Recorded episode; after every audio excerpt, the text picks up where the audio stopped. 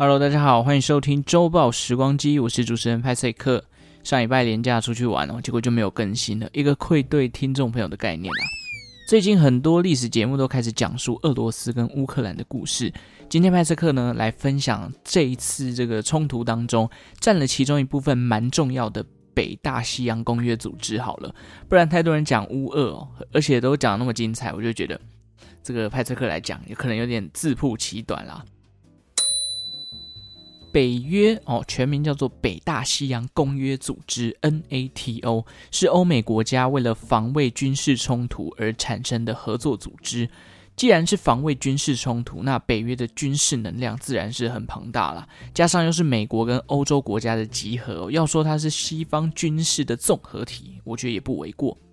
其实，一九四八年的时候，西欧地区就先组成了所谓的西欧联盟。后来看到苏联跟东欧国家的军事实力啊不断增强，这让西欧联盟有点担心啊，会不会二战才结束没多久，东欧又想要开战了呢？于是英法两国就找上了美国这个老大哥，并且筹划成立北约。一九四九年成立，目的是为了防止苏联体系扩张的北大西洋公约组织就这样登场了。他们的总部呢位在比利时的布鲁塞尔。后来总共有十二个初始国家签署了所谓的北大西洋公约，然后加入了这个组织。那不得不说，北约的成立也给了苏联一定程度的压力啦。于是过没多久呢，吼，苏联就想说，哦，你们成立一个组织，那我也要来搞一个。所以以苏联为首的东欧国家就推出了华沙公约组织。这两个政治军事联盟就是美苏之间冷战氛围下互相牵制彼此啦。那么应该很多人会好奇，诶，这两个组织如果真的要打起来，北约跟华约到底谁的军事实力哦比较凶猛？如果单就军事方面啊，当时苏联可是重工业的领头羊嘛，所以各个这种国防武力啊也都不在话下。但是如果以经济面来讲，英美法都是发展许久的国家，所以真的要说谁的实力强大，我觉得毕竟两个组织真的也没有打起来，这个就没有办法去证实说，诶，是北约比较强还是华约比较强。如果大家有玩过一个游戏叫做《红色警戒》，其实苏联跟西方国家用起来的感觉就有点像是苏联的火力比较大，但是西方国家的科技比较比较怎么讲比较好用啊，大概就是这种感觉吧。不过后来随着这个苏联解体啊，华沙公约组织的头瓦解之后呢，北约也就没有了首要的敌人了嘛，于是北约就开始转变它的这个目的。哦，就从对抗苏联，然后转换到打击恐怖主义啊，处理极端气候啊，防止核武扩张啊等等的面向。好，基本上这个北约的简介就到这边告一个段落。接下来来讲几个北约的相关事迹好了。这一次的乌俄冲突哦，大家可能都在想，诶，为什么北约不出兵帮忙乌克兰呢？到底为什么乌克兰跟这个北约眉来眼去，俄罗斯会这么不爽？事实上，从刚刚前面提到的一些介绍跟发展哦，你可以略微感受到，其实俄罗斯也很担心北约这种资本主义的西方国家联盟越来越庞大，威胁到他自家利益的状况嘛。不管是政治层面啊，不管是经济层面等等的，都有可能会让俄罗斯感到压力。好，当然也有人的看法是说，北约是一只纸老虎，根本就是只敢动口不敢动手。根本就是口头劝说普丁，不过他们当然也有一些经济制裁了，那个我们就不不赘述了。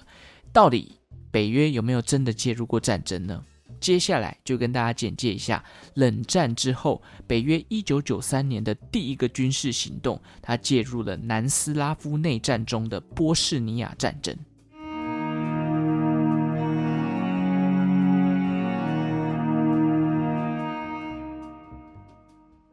南斯拉夫内战的起源是因为二战期间成立的南斯拉夫社会主义联邦共和国解体了。这个联邦共和国，我个人是觉得蛮有尬词的，他没有投入北约或是华约的阵营，自己独立一个个体。但是在冷战后期哦，随着这个苏联跟东欧开始民主化了，当地的民族主义也开始兴起，加上联邦共和国的经济啊，因为这个状况不好，逐步衰退，通膨啊、债务危机啊、失业率攀升等等，社会主义哦，它在经济上面的失败，也导致了南斯拉夫各个民族之间都萌生了独立的念头。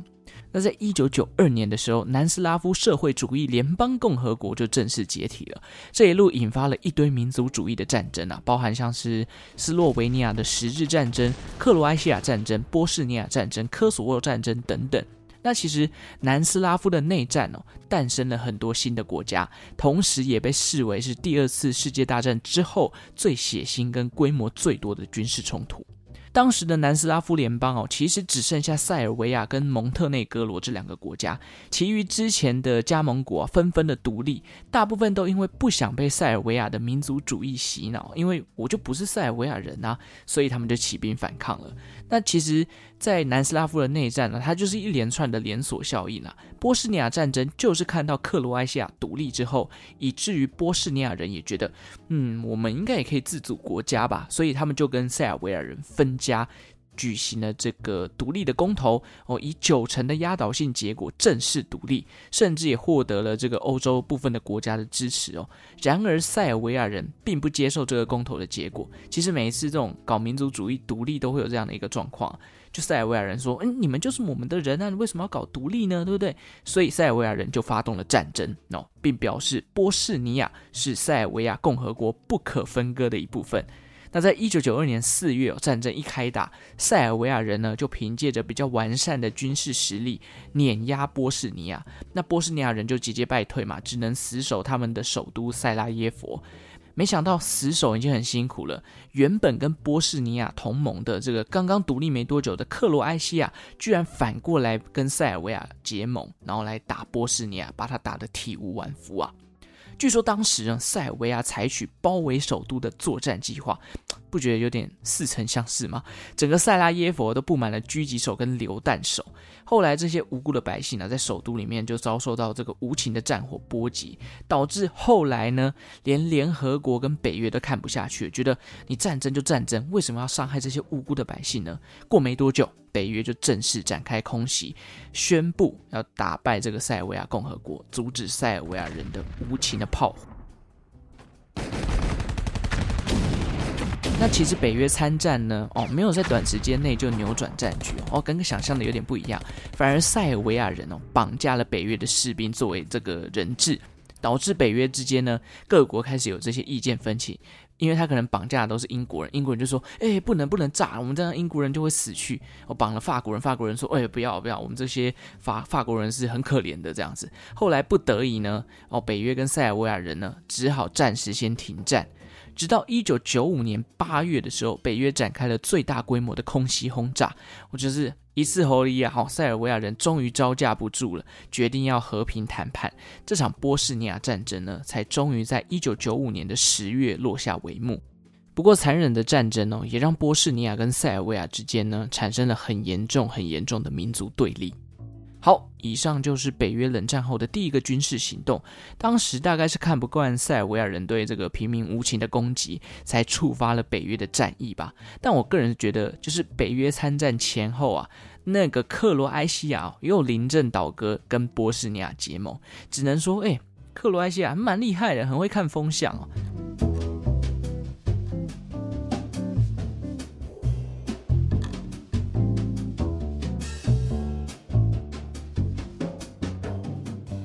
好，第二个关于北约的冷知识呢，就是该组织啊有一个公约哦，其中的第五条啊表示说，对任何北约成员国的攻击，代表是对所有成员的攻击。这其实就是凸显了这个北约的主要目标嘛，就是保卫自己的这个组织里面的成员国跟他们的公民。这听起来好像就是，诶，我有很多黑阿弟哦，可以保障自己。但是这几天乌俄冲突看下来，我看到一篇报道才发现，原来这个第五条的内容好像没有明文规定说被攻击就要强制出兵帮助他，其实比较像是一种宣誓啊，就是哎，你打我的人小心哦，我有可能会反击，但他没有明确的告诉你说，哎，请强制出兵帮助我这样子，就有点吓阻的作用吧。至于要不要出兵哦，重点还是在于其他成员国自己的意愿。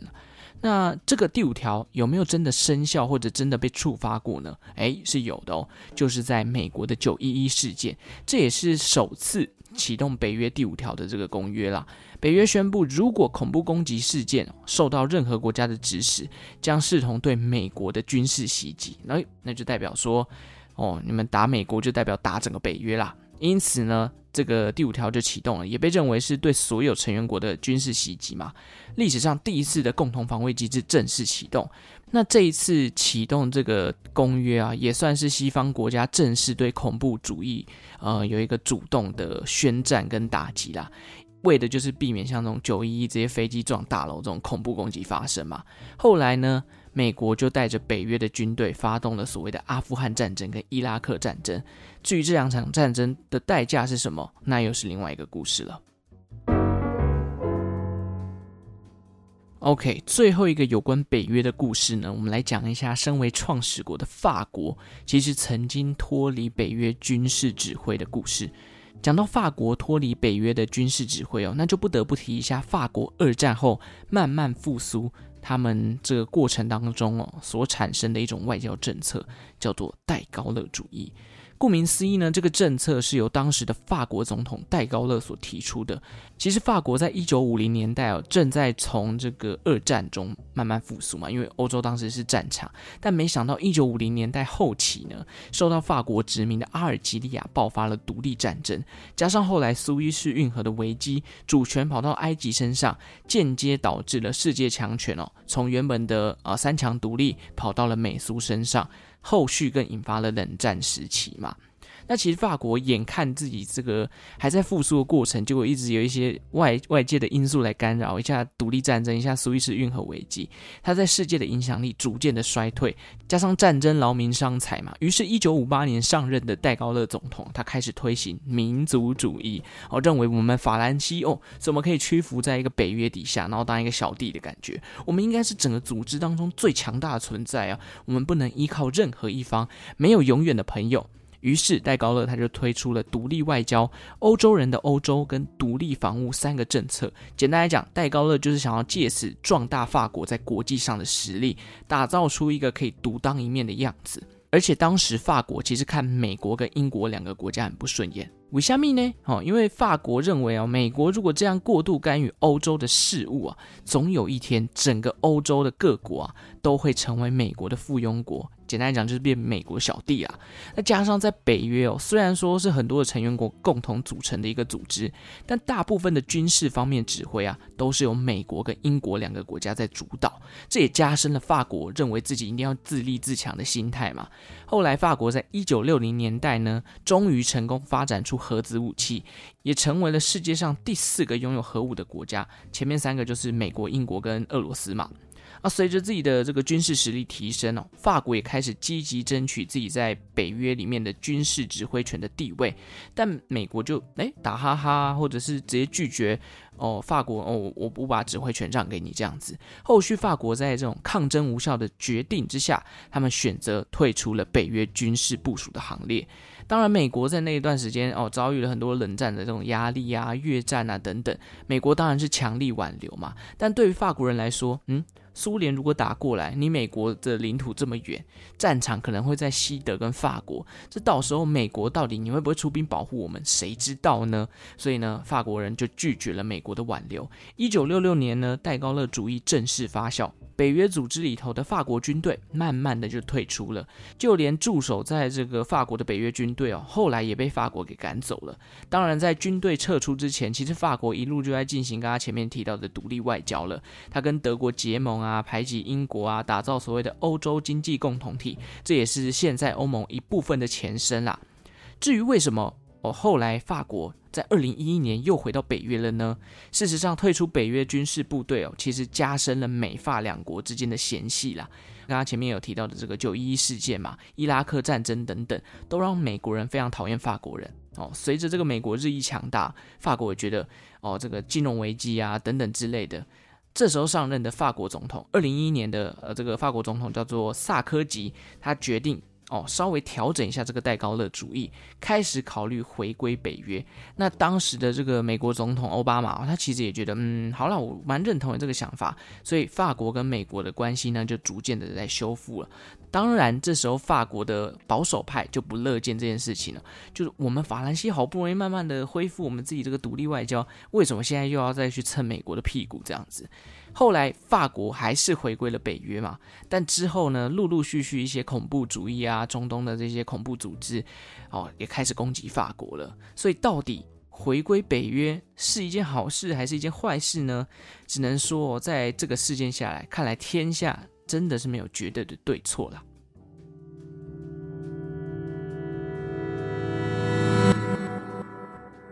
OK，快速帮大家复习一下今天讲的三个事情。北约第一场在冷战之后介入的战争就是波士尼亚战争，也就是南斯拉夫内战的其中一场。第二个，前面提到的北约第五条哦，就是你攻击一个成员国，就代表对整个北约发动攻击。第五条正式发动是在二零零一年的时候，九一一战争，后来美国就调动了北约军队，引发了所谓的哦伊拉克战争啊，跟这个阿富汗战争。那法国这个创始国啊，其实一九六六年的时候呢，退出了北约的军事指挥权。后来在二零一一年，他还是选择加入回这个北约。所以现在还是可以看到，哦，法国会在一些地方部署军队，要对抗可能会引发更大扩张的这个乌俄战争嘛。好了。北约这个组织呢，其实已经有将近七十年的历史了，诶，还是已经超过七十年，一九四九，诶，已经超过七十年了，势力范围当然越来越大了，就好像在一个班级里面越来越大群的存在。我想也难怪俄罗斯真的会怕乌克兰加入北约嘛，因为毕竟不管是刚刚前面提到的经济啊、军事、政治，乌克兰多了一堆兄弟罩他，俄罗斯应该觉得。嗯，背脊会发凉吧？加上乌俄之间的民族主义的抗争一直都没有停过嘛，这算得上是一种资本主义对抗共产社会主义的缩影吗？哎，这就不知道了。以上就是三个关于北约的事迹啦。其实加入国际组织哦，在这种全球化的时代是很重要的。你想要一辈子维持独立、维持中立，如果遇到一个恶霸来勒索你，你这时候没有加入任何的组织，没有任何朋友相挺，旁边哦这个其他组织、其他联盟的人看到，大概也只有冷眼旁观嘛，然后给予你恶霸有一个强烈的谴责，但不一定会介入嘛。好啊，节目到这边了。如果喜欢周报时光机的节目呢，也欢迎订阅我，给我五星留言互动。欢迎大家可以来追踪这个 Facebook 跟 IG 哦。也感谢正在收听的你，为我创造了一次历史的收听记录。我们下次再见喽，拜拜。